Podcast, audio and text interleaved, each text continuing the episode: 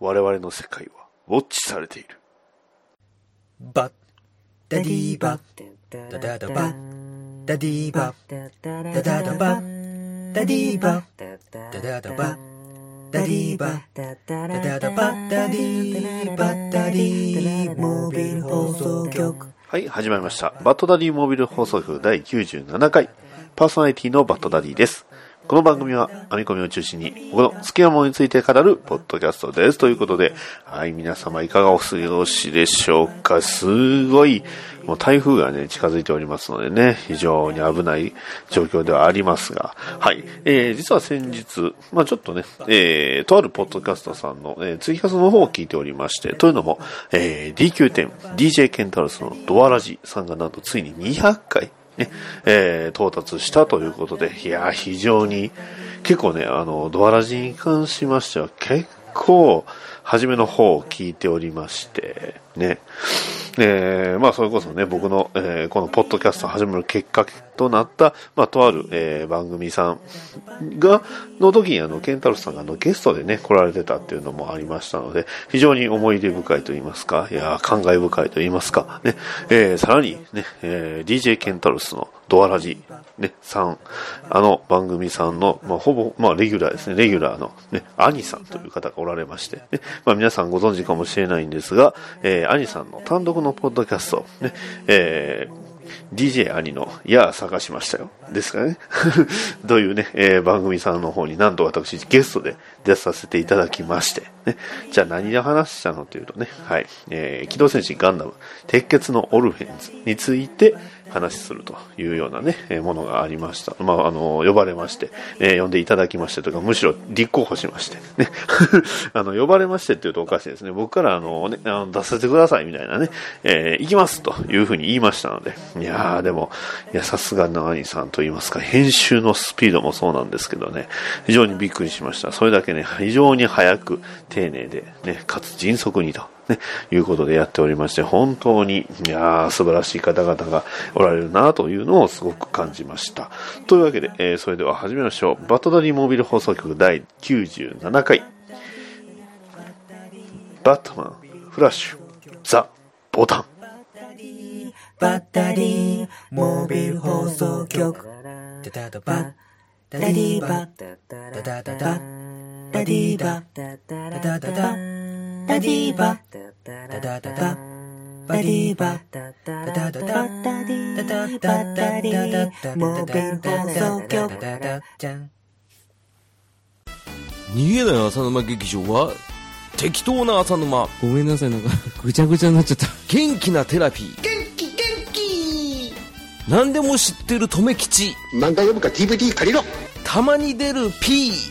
こういうのダメだと思うよ。この2でやっております逃げない浅沼劇場2018年からは毎週水曜日配信予定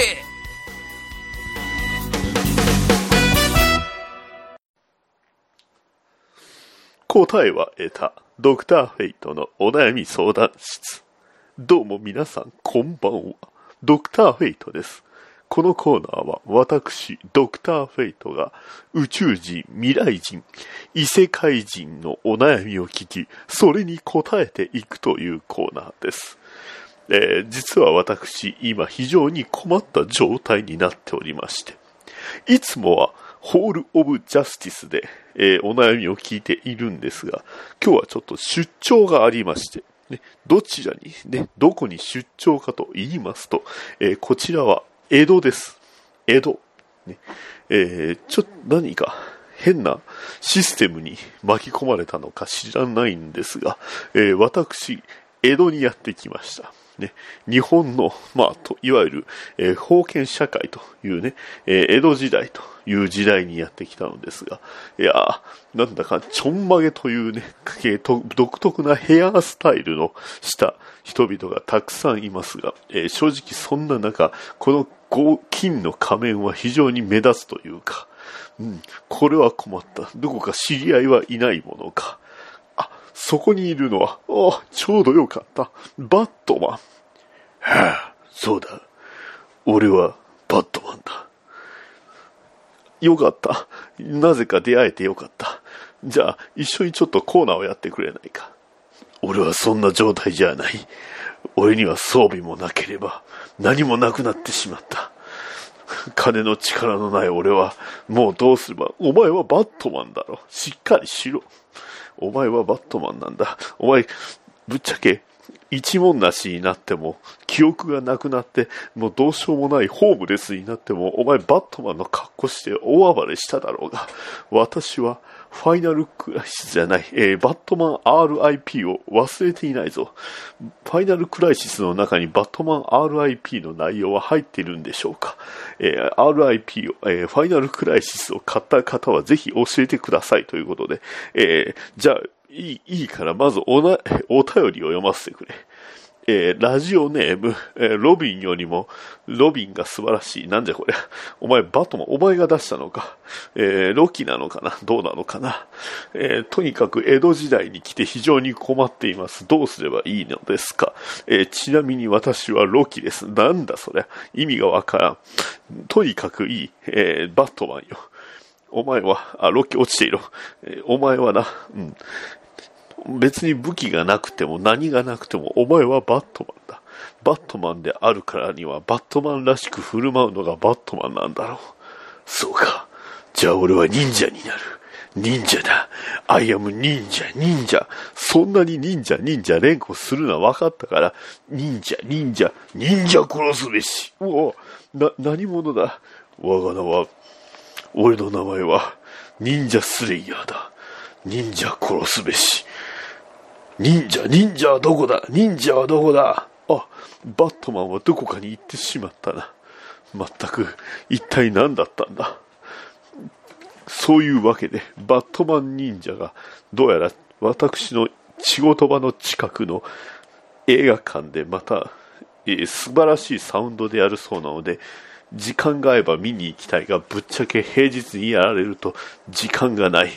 完全に見に行くタイミングを逸してしまいました。それでは答えは得たのかな？それで、伝えたいことって何？俺たちアストルティアでの付き合いも長いよなそれでさその付き合わないかえ、いや答えは今すぐじゃなくていいんだうーん、今、伝えます。私の気持ち。カタカタカタ。しょうがないにゃーん。いいよった。ほほほ。ネットゲームでの性別と現実での性別が違うことは何もおかしくはないんです。そう。ネットの世界ではね。DQ10、DJ 涼子のネカラジ、好評、配信中はい。というわけで、バットマンフラッシュザ・ボタンということで、えー直接の続編になっております、えー DC ユニバースリバースのね、えーまあ、続編になっております。で、えまあ、バットマンがね、とある、えバットケーブの奥底で、えボタンを見つけました。ね、そのボタンというものが、まあ、ニコちゃんマークのね、えボタンなんですが、それに血がついている。ね、えーまあ、DC を好きな方、まあ、アメコミ好きな方は、まあ、ピンと来られる方もおられると思います。ね、いわゆるウォッチメンに出てくる、まあ、一つのアイコンなんですよね。はい。で、そんな、えーザ・ボタン、ね、えーまあ、その、えー一連のイベントということなんですが、えー正直言います。このボタンをね、ちょうど連載されていた時は、ウォッチメンとの関係はとかいうのですごい盛り上がりました。ね、ただ、えー現状、まあ、いわゆる現象の方をね、読んでおりますと、えーぶっちゃけこのボタン、全く違う意味をね、え感じる、感じてしまうという作品になっております。えこちらのそのボタン自体は、まあ、いわゆるね、えー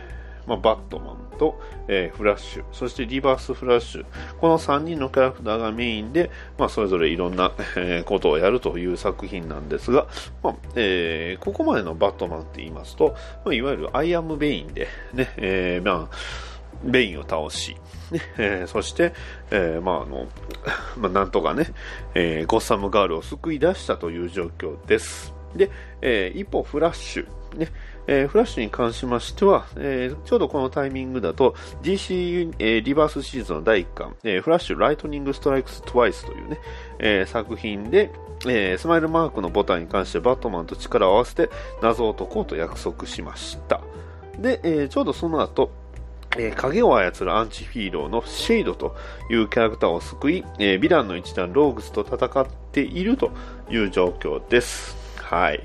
まあ、そんな、えーフラッシュ、ザ・ボタン、ね、えーなんですが、一体このボタンとは一体何なのか、誰が残したのか、そして一体、えー何が目的なのかというところに、えー迫る作品ではあります。ね。えーで、まあ、あの、なんて言うんですか、えーこちらのメインライターが、えーえーえージョシア・ウィリアムス、えーウィリアムソンと、えーまあ、バットマン氏のトム・キング、ね。えーで、アーティストが、えージェイソン・ファボックと、えーハワード・ポーターという、えーまあ、そういうね、えー人数でやっております。はい、そんな作品なんですが、まあ、冒頭はね、あの、なぜかこう、ホッケーの、アーカムアサイラムでのホッケーの様子っていうところから始まります。ね。えーただ、そのアーカムアサイラムね、えーで、まあ、あのいた、まあ、そこにいた患者の一人の女の人が、まあ、いきなり暴れ出したと。ねえー何者なんでしょうね、えースーパーマンは来ない。友達が死んじゃう。ね、リージョンが死んじゃう。誰にも止められない。というふうに、えーまあ、あの、叫び出すと。え、一体何なのかというところなんですが、えここ、まあ、解説しますと、このまあいろんなね、あのアニメ作品だとか、えーっとね、確かあのレゴバットマンの中にも出てきたかな、あのリージョン・オブ・スーパーヒーローズっていう、えーまあ、あの未来からやってくるっていうヒーローがいるんですけど、そのサタンガールなんですよね。はい、で、まあ、あのなぜ彼女がそのアーカム・アサイラムにいるかっていうと、えーっと、DC ユニバース・ディバースでなんか出てきたというふうに関節には書いてます。ねえーそのあたりね、詳しい方は、まあ、ちょっと見ていただけたらと思うんですが、まあ、えーそんな、えーまあ、あの、ゴッサムのね、えーまあ、そんな感じで日常というところです。一体サタンガールは何をね、えー知ってしまったのか。ね。で、一方、バットマンは、えーまあ、ボタンのついた、あ、違う、血のついたね、えーボタンを、こう、手でね、えーまあ、な、あの、遊んでるんですよ。で、その一方、その、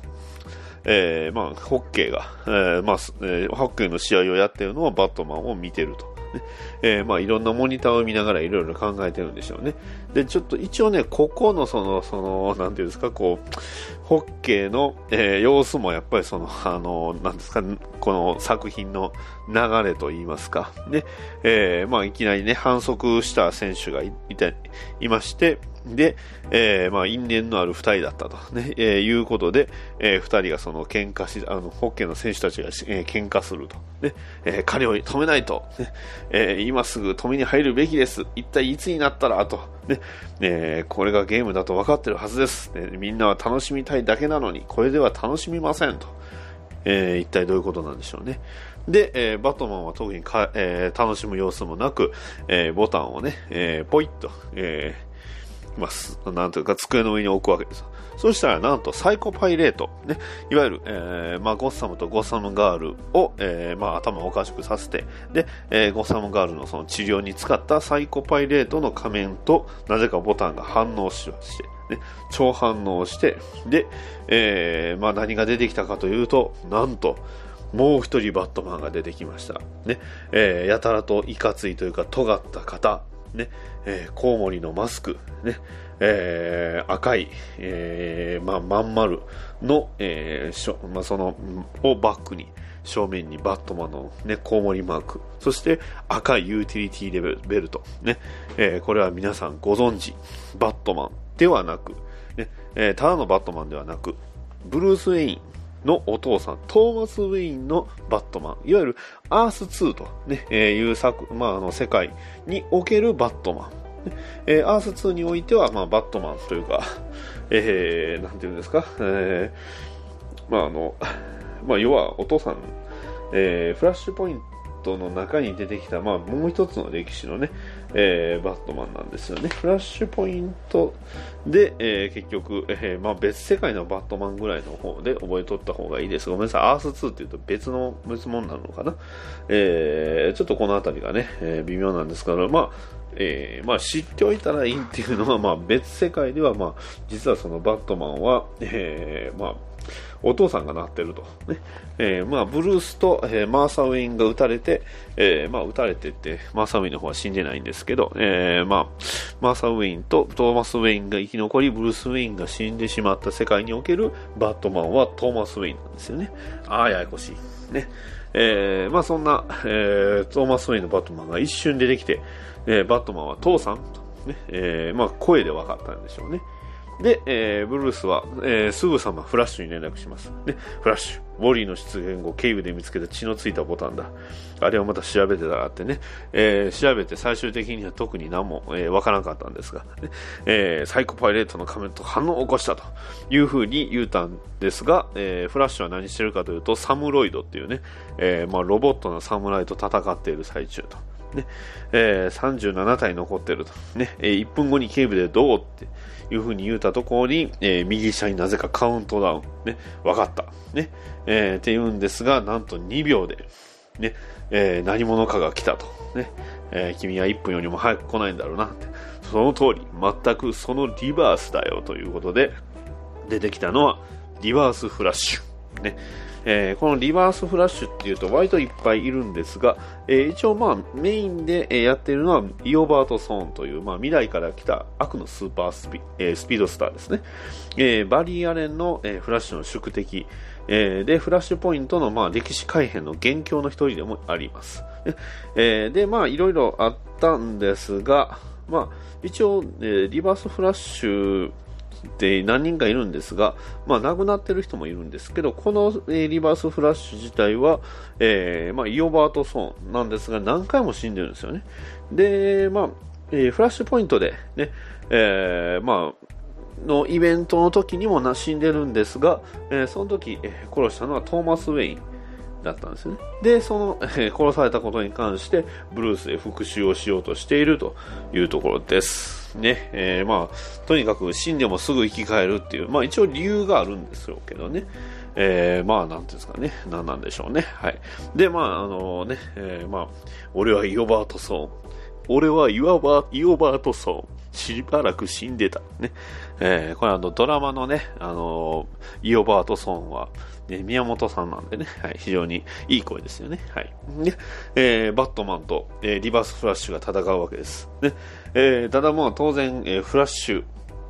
まあ、スピードスターなんで、はっきり言ってめちゃくちゃ速いです。まあ、バットマン勝てません。ね。えーで、えーまあ、とにかく、えーまあ、ボコボコにされます。ね。まあ、ただ、ボコボコにされてる時のその、えーなんていうんですか、えーイラストがこう、バットマンがこう、真っ黒になってて、えーまあ、後ろの背景が真っ黄色になってるっていうのが、なんかちょっとウォッチメンっぽいんですけど、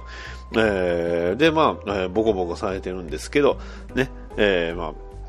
1分にはまだ早いと。ねえー40秒の時点でバットマンボロボロ。ねえーで、えーなんと、えーイオバートソン、ね、リバースフラッシュがトーマス・ウェインの手紙を見つけてしまったと。ねえーこれはもうあのバットマンの、バットマンじゃない、えーフラッシュポイントで、えーまあ、バットマンに送られた、ね、ブルース・ウェインに送られたトーマス・ウェインの手紙なんですけどね。はい。まあ、要はそのトーマス・ウェインっていうと、まあ、このイオバート・ソンにとってはもう最悪のね、敵といういうことで、えその手紙をなんとバラバラにします。ね。え人の大事なもの、バットマンの大事なものをバラバラにするリバースフラッシュ。それに対してもバットマン大怒り。ね。私の警備から出ていけと。いう風に言うてます。ね。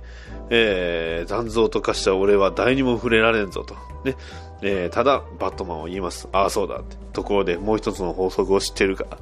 残像と化したお前は不安定になるか、地面に足場が必要だということで、えーまあ、で、持ってきた、持っていたバットラングを、えーリバースフラッシュの足に突き刺して、ね、そこからもう反反撃、ね、えーボコボコと反撃なんですけど、まあやっぱりね、リバースフラッシュ強い。ねえーただバットマンは私の警部から出ていけとだけ言うてます。ねえー勝つ必要はない。必要なのはあと1秒だというふうに言う言います。ね、残り10秒。ね、10、ね、9、8と、まあそれでもボコボコにされてます。2、1、ね、えー言うんですが、まあ、えーボコボコにされたブルース・ウェイン延長戦だなということで、えー1分経ってもフラッシュ来ないんですよね。で、まあ、あの、その後、ね、えーまあ、バットマンを、えー殴り倒し、ね、ボロボロになったバットマンを放っておいて、えー例の、えースイボタンを、えーに触れるんですが、ね、えー触れるとなんと青い光とともにリバースフラッシュが消えました。ね、そして一言言うんです。神、神だ神を見たということで、えーえーまあ、フラッシュ、なんとリバースフラッシュが突然何者かに殺され、そしてその、えー一瞬後に、えーまあ、バリアレンが戻っていきます。ね、なんで遅れたのか、ね。ブレイズの試合によってテイラーを助けようと思ったんだけどって、要はそのホッケーのね、えー試合でまあ喧嘩になっていた、え状態のところを助けようとしたんですが、最後の一発が致命傷だったらしく手遅れだったということで、なんとホッケーの試合、え要は一人亡くなってしまったんですよね。はい。ね。えー僕が行くのが遅すぎたということで、えーフラッシュがね、えーバリアレンが行った後には倒れたバットマンとイオバートソン、リバースフラッシュだけが残されたというところで、えーまあ、チャプター1というかパート1が終わります。えーまあちょっとね、ここまで長かったんですが、ね、ここからまあ第2章の話になってくるんですけど、要は、えーまあ、結局、一体何者、ねえーリバースフラッシュを消したのは一体誰だったのかというところなんですよね。うん。で、まあ、えーその正体もわからないまま、ね、リバースフラッシュ、イオバートソンを神を見たというふうに、えー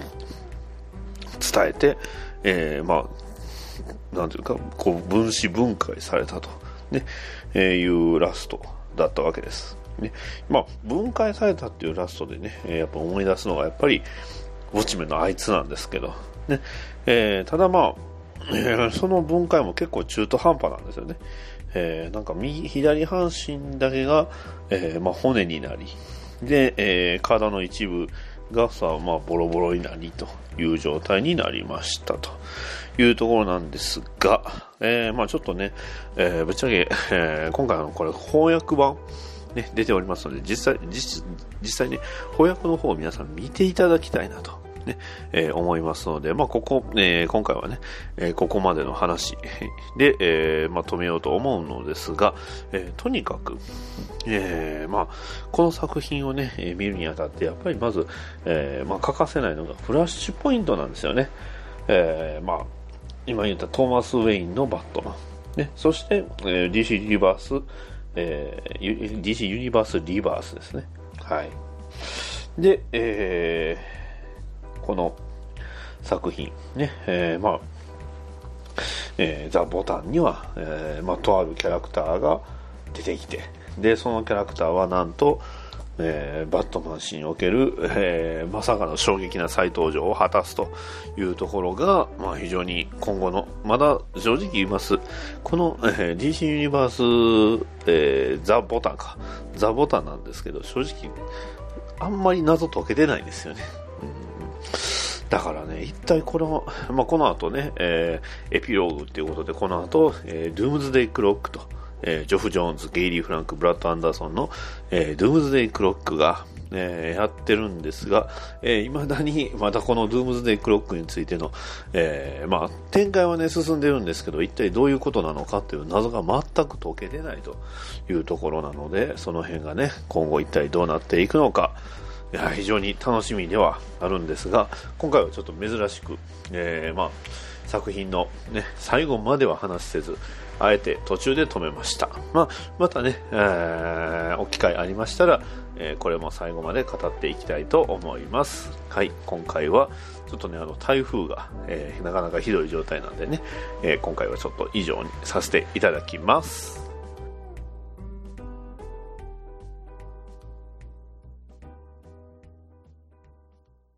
はい。それでは、お便りを紹介していきます。えーガンダルフさんからいただきました。ありがとうございます。えー BDM1 第93回を拝聴しましたということで書いてます。ありがとうございます。バトダディさんのバットマン入門講座、とてもわかりやすいということで、いや、これはね、聞く、やっぱ、りょうこさんのね、えーがいてくれたからこそ、だと思います。はい。えー続きまして、えーピスケさんからいただきました。ありがとうございます。93回拝聴ダディさんの説明わかりやす。りょうこさん、これはお得な回でしたね。そう、私の、私もそのおこぼれ頂戴しましたといただきました。ありがとうございます。いやここまでね、褒めていただけると非常に嬉しい。えー、続きまして、えー、前回来ていただきましたパンタンさんからいただきましたありがとうございますバッドダディさんと、えーゲーム的テーマトーク祭り追加 DLC とハードモードに挑戦してみました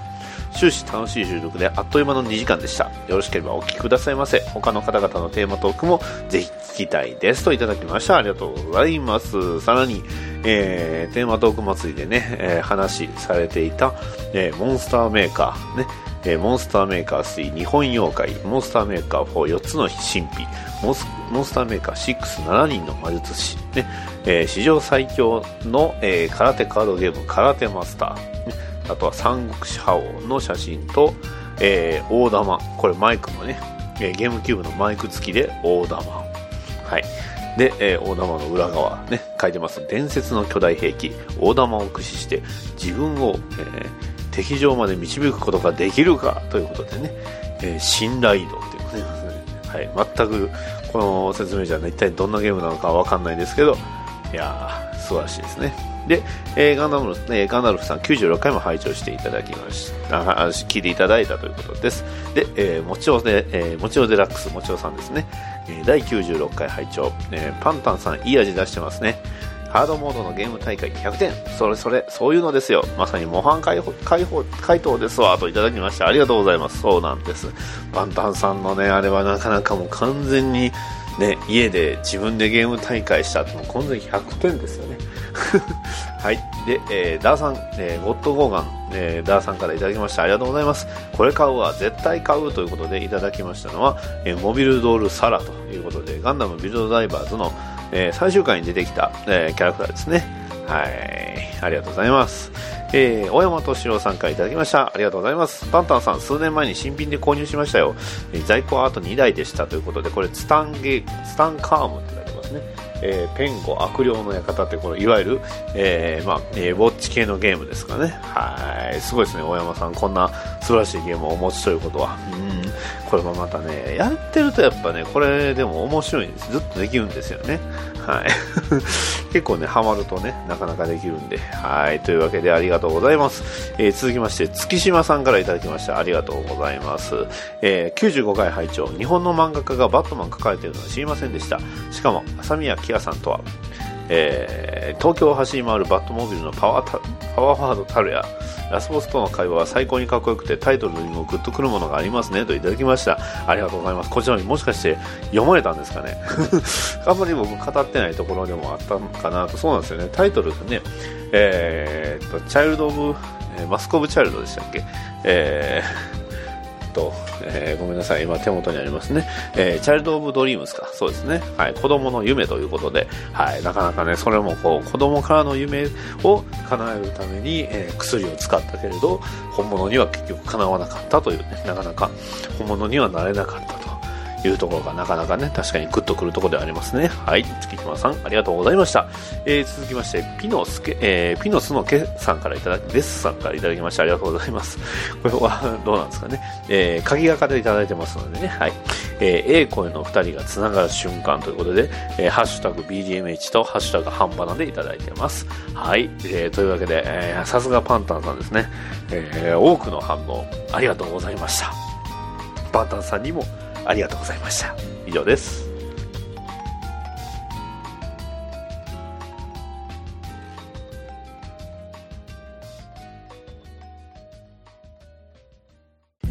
はい、エンディングです。というわけで今回はね、えーまあ途中で止めました。というのも、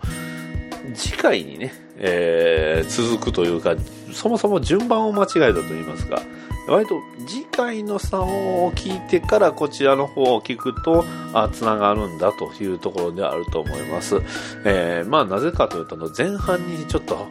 やっぱね、あのキャラクターの説明っていうのは、この作品でするのはもったいないということで、はい。ということは次は、あの作すね、あの作品を話しますよというところですね。えーただ今回問題はね、僕翻訳版も持ってません。ね。えー絶版になってんのかな？あんまりね、見つからないので。じゃあどうするのか？それはそうですよ。ね。もうすでにね、えー僕はもう買ってます。デジでね、お安く買っておりますので。はい。じゃあ、つまりどういうことかというと、これをえーちょっとずつ翻訳しながら、翻訳と言いますかね、まあ、えーこんなもんだろうなと、意訳しながらね、えーやっていこうと思いますので、えーまあ、次回もね、よろしくお願いします。ということで、えーバッドダディモービル放送局第97回、えーこちらになって以上になります。それでは、さようなら。バットダディモビル放送局ではお便りを募集しております。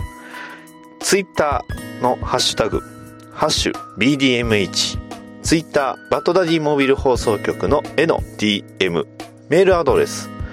batdaddymobile アットマーク gmail.com へのメールもお待ちしております。ポッドキャストのレビューの方もお待ちしておりますので、もしよろしければそちらの方も書き込んでいただきますと、